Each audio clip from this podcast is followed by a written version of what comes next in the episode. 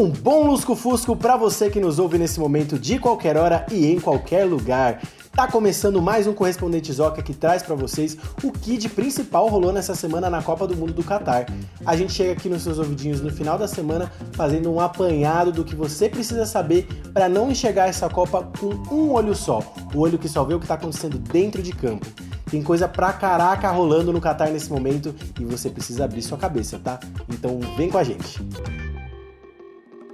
Mário Ferri, conhecido como Il Falco, é um italiano que invadiu o gramado no meio de Portugal-Uruguai na segunda rodada da Copa do Mundo. Ele entrou com uma camisa do super-homem que pede a salvação da Ucrânia na frente, o respeito às mulheres iranianas atrás e, de quebra, correu balançando uma bandeira do orgulho LGBTQIA+. Em pleno Catar, o país que criminaliza a homossexualidade e avisou para o mundo inteiro que não ia tolerar bandeiras ou qualquer coisa com as cores do arco-íris nessa Copa. Nenhuma coisa mesmo, tá? Na semana passada, um jornalista pernambucano foi repreendido por seguranças por carregar a bandeira do seu estado. Pra quem não lembra, a bandeira de Pernambuco, que foi criada lá em 1817, tem um arco-íris que simbolizava o início de uma nova era. Como o contexto era da Revolução Pernambucana, o símbolo foi ressignificado para a União dos Pernambucos, isso já no século passado. Ou seja, infelizmente nada a ver com o movimento LGBT, que os caras, sem saber o que estavam fazendo, foram lá e pegaram a bandeira dele. Os caras no Catar são intolerantes mesmo. Nem sabiam do que se tratava, mas tentaram confiscar a bandeira do jornalista e ainda o obrigaram a deletar o vídeo que ele gravou do assédio sofrido. Il Falco já havia invadido gramados antes, ao menos na final do Mundial entre Inter e Mazembe, um Sampdoria em Nápoles em 2010, um Bélgica e Estados Unidos na Copa de 2014 e um Napoli-Juventus mais recentemente em 2017. Na Copa do Brasil, inclusive, o protesto foi Salvem as crianças da favela. É, parece que a profissão do cara é protestar em jogo. E independente dele estar tá fazendo isso por graça, para chamar atenção ou amando de alguém, o importante é que dessa vez ele chamou atenção para pautas muito importantes que a gente luta muito por elas. Vários jogadores se sentiram acuados de fazer esse tipo de manifestação. Os capitães dos times, por exemplo, ficaram com medo de usar a abraçadeira One Love, que tem as cores do arco-íris, exatamente para não serem punidos pela FIFA. Mas ele foi lá e fez o que ninguém estava com coragem de fazer.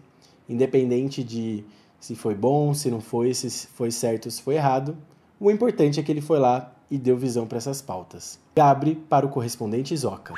Brasil!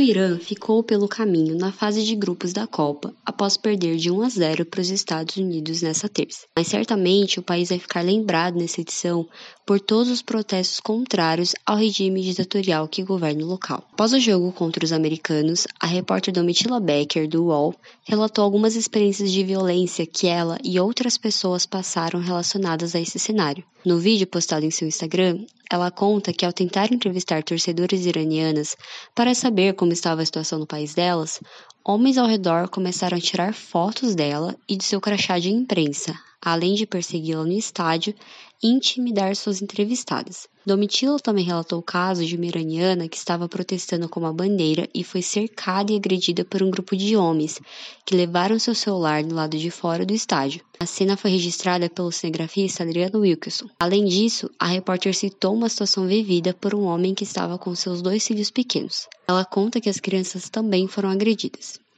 De acordo com Domitila, o regime iraniano enviou pessoas para vigiar o comportamento dos cidadãos do país durante a Copa.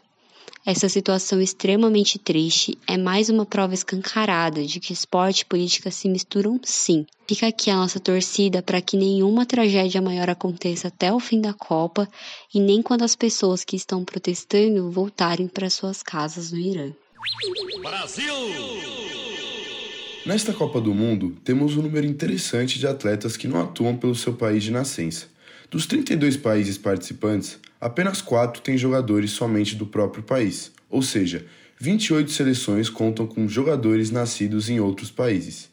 Entre eles, o lateral direito do Paris Saint-Germain e de Marrocos, Arcaf Hakimi, a promissora estrela do Bayern de Munique, Alfonso Davis, e o meio-campo de referência da Lazio, Sergei Milinkovic-Savic, entre tantos outros. Muitos optam por vestir a camisa do país de origem de sua família, como é o caso de Khalidou Koulibaly. O defensor senegalês, apesar de ter nascido na França, escolheu jogar pela atual campeã do Campeonato Africano de Nações. Tem algo dentro de mim desde 2002 me empurrando para esse destino. Eu lembro quando Aliou assumiu a seleção em 2015, ele ligou e disse: Coli, vamos entrar em um novo ciclo e precisamos de você. Você precisa vir conosco. Ele apostou no garoto de 24 anos que ainda era banco do Napoli. Ele acreditou em mim, então eu acreditei em Senegal. Disse Colibali ao The Players Tribune Football. Na fala, ele se refere a Aliou Cissé, este que foi o único técnico negro a comandar alguma seleção na Copa da Rússia em 2018. O professor, também senegalês, decidiu dar uma chance para Colibali, quando o zagueiro ainda estava no banco do Napoli. Ele, que hoje é titular absoluto na Premier League pela equipe do Chelsea. Vale ressaltar que o goleiro Eduard Mendy, companheiro na seleção e na equipe londrina, também nasceu em território francês. Outro caso curioso é dos irmãos Inak e Nick Williams. Ambos atletas do Atlético Bilbao estão jogando a Copa por seleções diferentes. Enquanto o mais velho atua por Gana, o mais novo optou pela campeã de 2010, Espanha. Os irmãos repetem o feito dos Boateng, Jerome e Kevin Prince, que em 2014 atuaram por Alemanha e Gana, inclusive se enfrentando na fase de grupos. Coisa que pode se repetir esse ano com os Williams, caso as respectivas seleções cheguem às quartas de finais. E você, contra-atacante, já imaginou este confronto de irmãos no Catar? Brasil! Após a derrota do Irã em 1 a 0 para os Estados Unidos, um amigo de um jogador da seleção iraniana foi assassinado no país.